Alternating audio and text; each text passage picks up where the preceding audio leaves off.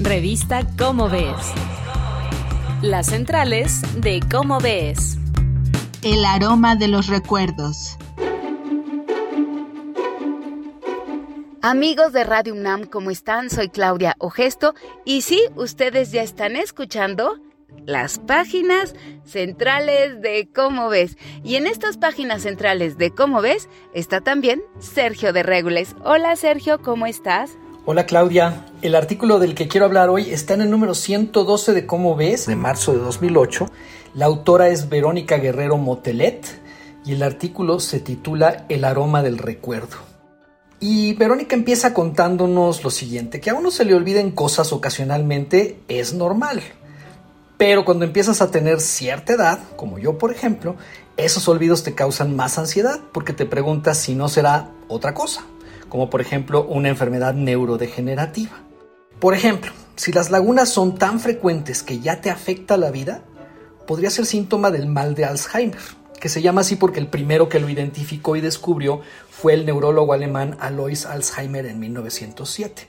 Hoy que sabemos más de esta enfermedad, pues tampoco sabemos demasiado, ¿no? Sabemos, por ejemplo, que se mueren las neuronas poco a poco, no sabemos bien bien la causa, eh, y tampoco está claro si la enfermedad viene por herencia o si el entorno en el que vives, ¿no? el ambiente, las cosas que comes, el aire que respiras, las, el estrés y todas esas cosas tienen algo que ver en que uno contraiga este, en que uno caiga en este trastorno.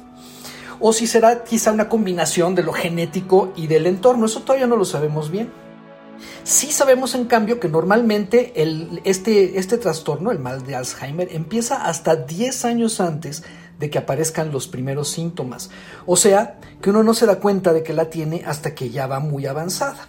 Y aunque no se cura, pues la verdad es que si la agarras temprano, pues eh, a tiempo, pues puedes mejorar la calidad de vida del, del enfermo. No hay maneras de hacerlo.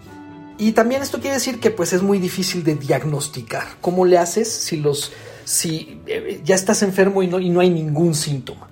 Y aquí es donde viene lo más interesante que nos cuenta Verónica Guerrero en su artículo.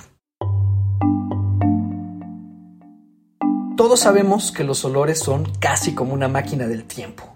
Un olor de tu pasado te puede traer recuerdos más intensos que las fotografías o la música que tengas de la misma época. Hay hasta novelas acerca de eso, ¿no? Ahora, en los años 80, los neurólogos encontraron en efecto muchas relaciones entre el olor y la memoria, pero sobre todo entre el olor y lo que pasa en lo profundo del cerebro en general, no solo la memoria, como si fuera una ventana, el comportamiento de los olores fuera una ventana al funcionamiento del cerebro. El doctor Richard Doty, que era de, de la Universidad de Pensilvania, hizo estudios que sugerían que un síntoma temprano de la enfermedad de Alzheimer o en general de las enfermedades neurodegenerativas es que ya no puedes identificar olores o que tienes dificultad para identificar olores. Eso le dio la idea de un método de diagnóstico temprano, una prueba de olor. Ahora, Verónica en su artículo nos cuenta que un equipo del UNAM dirigido por Rosalinda Guzmán adoptó esta prueba y eh, la convirtió en una prueba aplicable a la población mexicana, porque aquella prueba era para poblaciones eh, digamos, de Estados Unidos. Entonces, por ejemplo, eh, en esa prueba venía el olor a root beer, que es una bebida muy común en Estados Unidos, pero que aquí es francamente muy poco común.